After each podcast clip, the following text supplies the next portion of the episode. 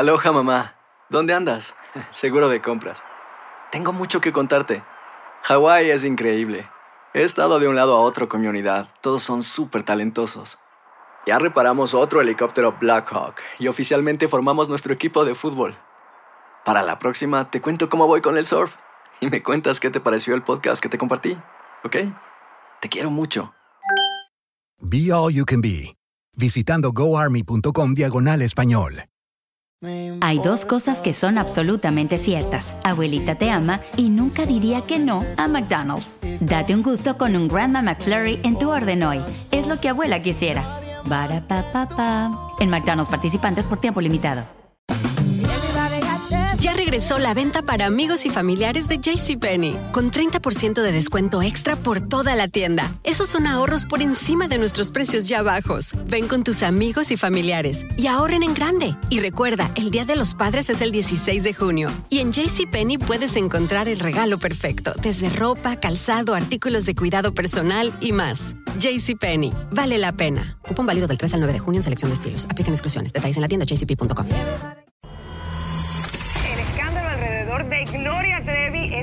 más grande y parece no tener fin. Soy María Raquel Portillo. Fui ese rostro pálido y sin voz que el mundo vio en las escenas del mayor escándalo del entretenimiento de las últimas décadas. No vengo a contar mi versión, vengo a contar mi historia. Ya es hora de abrir la boca. En boca cerrada. Escúchalo en tu plataforma de podcast favorita. Univisión Reporta es un podcast de euforia. Hay un problema que muchos tienen y pocos se dan cuenta de que existe. Se llama apnea del sueño. No puede dormir uno bien porque no cumple sus ciclos de, sueño completos. Se despierta constantemente aunque uno no, no, no se dé cuenta. La apnea del sueño es un trastorno común que, sin embargo, la mayoría de las personas que lo padece simplemente ignora. Un estudio que revela que la apnea de sueño, es decir, la falta de respiración por segundos durante el descanso, puede causar daños en el cerebro. Además de provocar ronquidos y afectar la calidad del sueño, nuevas investigaciones muestran que la apnea puede causar daños cognitivos severos. Por esta razón, los expertos aseguran que es urgente reconocer y tratar ese trastorno.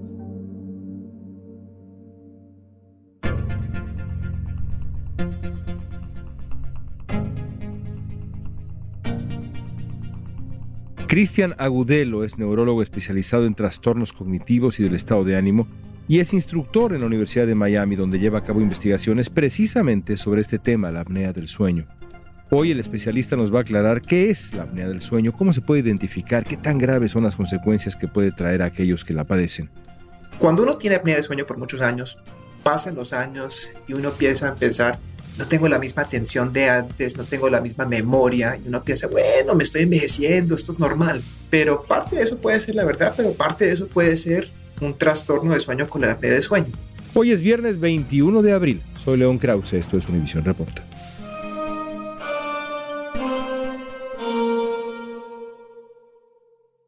A ver, comencemos con definiciones. ¿Qué es apnea del sueño? El apnea de sueño es un desorden, un trastorno de sueño en que la vía respiratoria, todos tenemos una vía respiratoria, es el tubo que conecta la nariz y la boca a los pulmones. Y en el cuello lo que pasa es que la vía respiratoria se colapsa cuando uno se duerme. Entonces uno está despierto, la vía está abierta, uno puede hablar, respirar, no hay problema.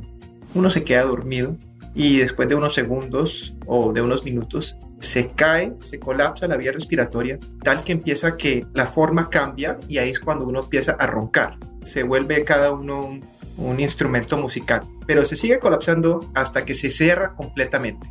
Y en ese momento los pulmones se siguen ampliando, tratando de llenarse de aire, pero esa vía respiratoria está tapada, no entra aire, y en ese momento el cerebro se da cuenta que no está respirando y lo que hace el cerebro es que se despierta, porque el momento que se despierta, la vía respiratoria abre otra vez, uno empieza a respirar otra vez, todo vuelve a lo normal, uno está despierto unos tres segundos, ni se da cuenta uno, y se queda dormido otra vez. Pero después de unos segundos, unos minutos, se colapsa otra vez la vía respiratoria y el proceso se repite otra vez. Y eso puede pasar 10, 20, 30, 40 y muchas más veces por hora de sueño. Y eso básicamente es el apnea de sueño. Por hora. Por hora. ¿Y hay distintos tipos de apnea de sueño? Sí, vienen en muchos sabores. El que obstruye, el que yo expliqué, el que se colapsa la vía respiratoria es la más común, pero también hay otros tipos en que personas dejan de respirar y no hacen ni ningún esfuerzo. La vía respiratoria está abierta, pero el cerebro por varias razones dejan de respirar. Eso es menos común, se ve así con problemas cardíacos, se ve con problemas neuromusculares, pero más que todo, el apnea de sueño que vemos en la clínica es el que obstruye la vía respiratoria. ¿Y qué la causa? Tenemos tres determinantes que sabemos ahora. Uno, no podemos hacer nada, es la edad. Otra es la anatomía, es decir, la herencia de uno. Es, es, parte genética, parte de desarrollo. Si uno tiene una vía respiratoria bastante angosta, más fácilmente se puede colapsar. Y la tercera es el peso, porque la vía respiratoria se cae bajo el peso del cuello y eso obviamente está asociado con el peso en el resto del cuerpo. ¿Qué consecuencias tiene la apnea de sueño? Evidentemente, o supongo yo, parte del problema que genera es que uno quizá no duerme como debería, no descansa como debería. ¿Qué otros problemas puede generar un caso, si no severo, sí eh, contundente, importante de apnea de sueño? Es importante entender las diferentes consecuencias de dejar de respirar tantas veces de noche. Una es lo obvio, uno deja de respirar y no entra el oxígeno, entonces el nivel de oxígeno baja muchas veces por hora de sueño y eso tiene consecuencias. Hemos visto que cuando baja el oxígeno frecuentemente durante el sueño, eso puede causar diabetes, puede causar migrañas y también pensamos que el cerebro no tolera niveles de bajo oxígeno y eso puede causar trastorno cognitivo, decaimiento cognitivo y problemas neurológicos de esa manera. Pero también no solo eso, cuando uno deja de respirar, el corazón tiene una reacción. Uno se está ahogando, más o menos, varias veces por hora. Y entonces el corazón reacciona de la misma manera que si alguien lo estuviera ahorcando. Entonces sube el nivel del latido del corazón, sube la presión del corazón, entonces el corazón tampoco puede descansar de noche y eso tiene consecuencias cardiovasculares, sube el riesgo de, de ataque de corazón, de arritmias cardíacas. Entonces es complejo un estudio que revela que a nivel mundial 936 millones de personas en el mundo padecen de apnea del sueño. En Estados Unidos, 25 millones de estadounidenses también tienen esta enfermedad. La Academia Americana de Medicina del Sueño calcula que cerca del 26% de los adultos en Estados Unidos de entre 30 y 70 años de edad padecen apnea del sueño. Sin embargo, los expertos aseguran que la cifra puede ser mucho más alta, debido a que hay una cantidad considerable de casos que no están diagnosticados correctamente. La empresa Frontiers publicó un estudio que realizó entre 27 hombres, 35 30 años con apnea del sueño obstructiva, que se le llama no tratada, y descubrieron dos cosas que llaman la atención y que preocupan. Uno, que puede quizá haber daño cerebral y dos, que incluso las personas que tienen una reducción en los indicadores cognitivos sociales, es decir, pierden el control de los impulsos Consecuencias que cuando yo lo leí, este estudio y demás, pensé, caray, es increíble que todo esto pueda venir de apnea del sueño. ¿Cómo explicas estas consecuencias que son graves, pero sorprendentes, por lo menos para alguien que desconoce completamente del tema científico médico? Sí, leí el estudio también. Me gustó mucho porque estamos empezando a investigar el apnea de sueño no tanto en personas de tercera edad o de media edad, pero en las personas, los adultos más jóvenes. Y la razón por cual es tan importante esa información, esos datos, es porque cuando uno tiene apnea de sueño por muchos años, pasan los años y uno piensa a pensar, no tengo la misma atención de antes, no tengo la misma memoria, y uno piensa, bueno, me estoy envejeciendo, esto es normal. Pero parte de eso puede ser la verdad, pero parte de eso puede ser un trastorno de sueño con la apnea de sueño. Entonces, a su pregunta, cuando uno no duerme bien, cuando tiene baja calidad de sueño por cualquier razón, de las primeras cosas que uno pierde es la atención. El prestar atención es parte, la decisión de uno. Yo quiero prestar atención, pero no tanto eso, es una capacidad. Es como el correr. Yo puedo querer correr lo más rápido posible, yo puedo intentarlo, pero tengo un límite fisiológico. Y lo mismo es la atención. Entonces, cuando uno no presta atención a algo, aunque quiera, ¿cómo se va a acordar del tema? ¿Cómo va a seguir la conversación? ¿Cómo se que va a poder entender lo que está oyendo en una clase o en una cita? Entonces, de esa manera puede tener efectos cognitivos y también el humor. Cuando uno no duerme bien, uno pierde la capacidad de tener paciencia, de decidir hacer lo difícil. Si uno quiere, por ejemplo, comer mejor, más saludable, sin dormir bien, hacer esa decisión difícil, eso no va a pasar. Entonces, de esa manera, sí, nos afecta empezando hasta los jóvenes, hasta los niños pueden tener apnea de sueño. ¿Cómo se puede saber si se padece apnea del sueño? Lo vamos a saber al volver.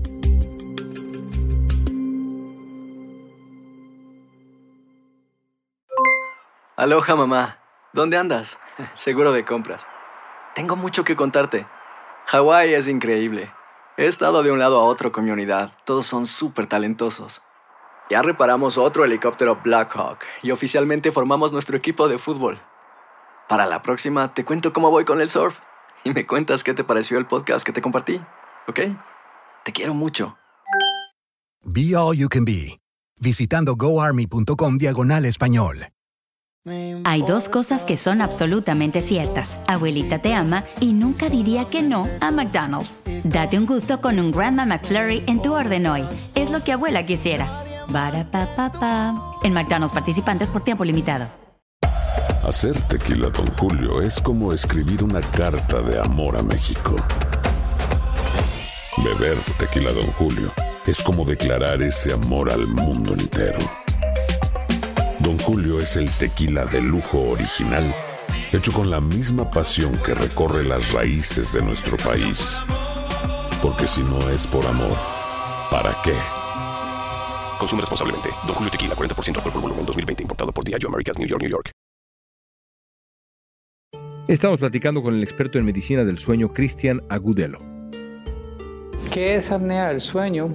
Básicamente, si tengo un paciente que ronque, que tenga somnolencia durante el día, que esté cansado, que fatigue, que no esté, se despierte refrescado. Los ronquidos pueden significar alguna enfermedad, puede ser un síntoma de alguna enfermedad, principalmente la, la apnea del sueño, apnea obstructiva del sueño. Investigaciones del NYU Langone Health indican que la apnea puede ser peor para la salud que el insomnio porque puede dificultar que el cerebro alcance el sueño profundo. También hay estudios cerebrales que han demostrado que la apnea del sueño causa daños similares a los que se observan en personas con enfermedades neurodegenerativas. Estoy seguro que alguien que nos escucha ahora o muchas personas tienen esta pregunta. ¿Cómo detectar apnea del sueño si uno está sufriendo de ella mientras duerme? Es difícil estar consciente que le pasa a uno algo si uno está, digamos, inconsciente cuando eso está ocurriendo. Supongo que uno se da cuenta quizá porque ronca y la pareja le puede decir, oye, caray, estás roncando terrible. ¿Cómo puede alguien detectar si esto es lo que le está pasando? Creo que lo primero es cuando le dice a uno la pareja que está roncando uno, no empiece con decir, esas son calumnias. Tomar en cuenta porque la mayoría, si no todas las personas con apnea de sueño, roncan, sino un poco. Entonces, la primera señal es esa. Pero lo interesante es que hay muchas personas con la apnea de sueño que pueden seguir andando y duermen bien y de alguna manera que no entendemos, superan fisiológicamente el efecto de la apnea de sueño, pero para muchos no. Entonces, otra cosa que uno no sabe es que se levanta por la mañana y aunque ha dormido lo suficiente, no se siente descansado. Es difícil levantarse.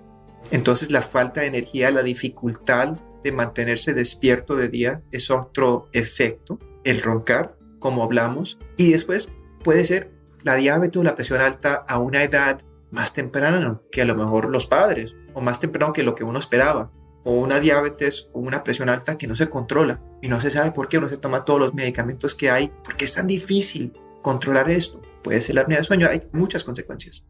¿Cuál es la manera de diagnosticarla? Si uno sospecha que en efecto sufre de esto, hay que ir con médico. ¿Qué? ¿Qué tipo de médico? Yo diría, cualquier persona al roncar, no importa la edad, que tenga unos 25 años, y si le dice la pareja o la familia o el vecino, mira, usted ronca. O 48 y uno es periodista y tiene un podcast, por ejemplo. Hipotético caso. Entonces uno iría a, un médico de sueño. Hay varios, pero no hay suficientes. Y tiene la conversación, tiene la consulta con el médico de sueño y mandan un examen de sueño. Hay, hay dos tipos. Uno que se puede hacer en la casa, uno que se hace en el laboratorio, en el hospital.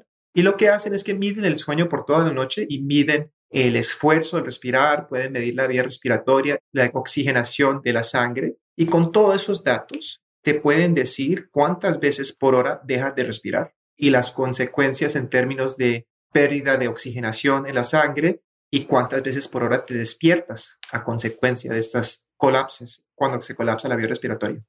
Antes de hablar de posibles soluciones, creo que es interesante esta pregunta. Le escuchaba yo ahora y pensé, ¿hay, digamos, un consenso sobre el número de horas que son óptimas para descansar para una persona adulta o depende de cada quien? Y yo repasaba hace unos segundos al escucharte los recuerdos de mi propia vida y cómo entre mis amigos y familiares hay gente que recuerdo que me decía, o mi abuelo que me decía, ocho horas, ni más ni menos. ¿Cuál es el tiempo correcto para descansar?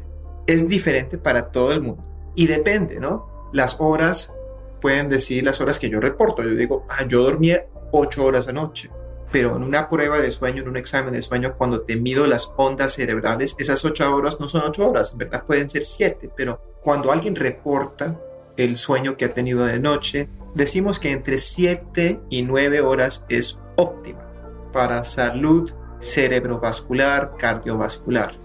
Pero lo más importante es saber que uno se despierta con energía, no se está quedando dormido a las 4 de la tarde o a las 5 de la tarde, tiene buena energía y buen humor que le rinde todo el día hasta la hora de ir a dormir. Si uno puede hacer eso, uno sabe que está durmiendo bien. Pero si no puede llegar hasta el final del día con buen humor y con energía, entonces uno sabe que el sueño que tiene de noche no es suficiente o no es de suficiente calidad. Existen tratamientos aprobados y autorizados por la Administración de Alimentos y Medicinas, la FDA, que pueden ayudar a las personas con apnea del sueño. El más común es el uso de una máscara, que a través de una máquina mantiene abiertas las vías respiratorias durante el sueño, pero no hay medicamentos aprobados por la FDA para tratar ese trastorno. Concluyamos con esto. Evidentemente, la respuesta a todos estos temas siempre es la famosa frase consulte a su médico. Pero, ¿cuáles son las soluciones que tú puedes compartirnos ahora para que alguien duerma mejor, para que alguien que tiene esto que hemos descrito, por lo menos encuentre cierto alivio? La primera sugerencia que yo doy es la regularidad. El cuerpo le encanta la regularidad. No le gusta reaccionar le gusta anticipar. Si viene un huracán, yo prefiero 10 días de anticipación que 10 minutos. El cuerpo es lo mismo. Entonces, mantener una regularidad entre el sueño y cuando está despierto y cuando está dormido. Despertarse a la misma hora todos los días. Todos los días. Eso es lo más importante. Lo otro muy importante es el sol. Todo ritmo del cuerpo tiene que ver con el sol de una manera u otra. Entonces, despertarse a la misma hora, salir, no mirar al sol, pero estar afuera, que el cuerpo sepa que está de día, que la mañana ya empezó. Es algo muy fisiológico, muy básico. Y la otra es que uno se gana el sueño con las actividades del día. Puede ser ejercicio, pueden ser actividades sociales.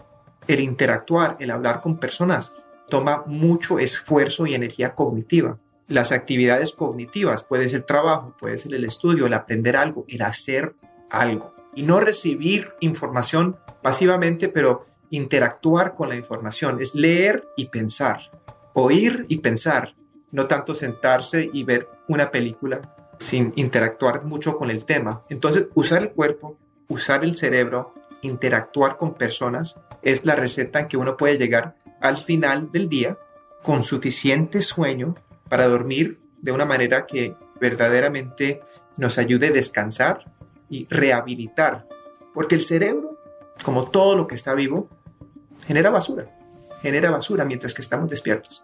Y en la noche cuando dormimos, el cerebro se deshace de todas las toxinas, de toda la basura que ha generado de día. Se lava, se limpia. Se lava. Eso es increíble y lo descubrí hace relativamente poco, como en la noche el cerebro no es que se duerma, sino que se limpia, literalmente, se deshace de toxinas. Piensa lo importante que tiene que ser el sueño. Imagínate que estamos hace 300.000 años. Estamos en nuestro grupo de 8, de 20. Y ya viene la noche y nos metemos a la cueva a dormir, a estar inconsciente. 6, 7, 8 horas. Y en cualquier momento viene el león y nos come. Así el riesgo es tan grande estar inconsciente en una cueva hace 300.000 años, pero el sueño es tan importante que vale la pena el riesgo. Eso es lo que es el sueño, algo que vale la pena al ser humano antiguo arriesgarse la vida todas las noches, porque es esencial a mantener la salud del cerebro y del cuerpo y aún así todavía no sabemos, no sé, ni la décima parte de lo que hace el sueño. Qué fascinante y qué buen ejemplo de por qué el sueño es importante. Cristian, te agradezco mucho esta conversación tan interesante. Ahora ya lo que quiero es irme a dormir. No, un placer. Muchísimas gracias por la invitación. El estudio llevado a cabo por investigadores del King's College en Londres, que se publicó recientemente en Frontiers in Sleep, no solo detectó que la apnea del sueño puede causar daños cognitivos, los investigadores destacaron que los pacientes no eran conscientes del déficit que padecen a causa de la apnea. De ahí la importancia de prestar atención a síntomas como los ronquidos severos y buscar atención médica para recibir un tratamiento a tiempo.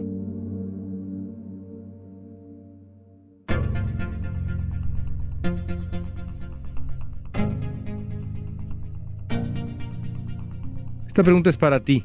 ¿Tú duermes bien? Cuéntanos tu experiencia.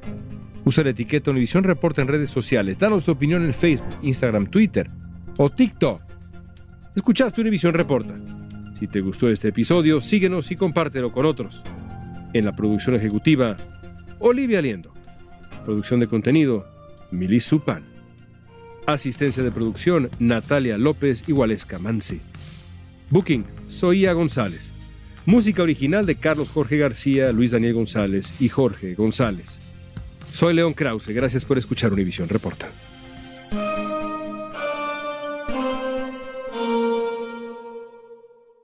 Soy María Raquel Portillo.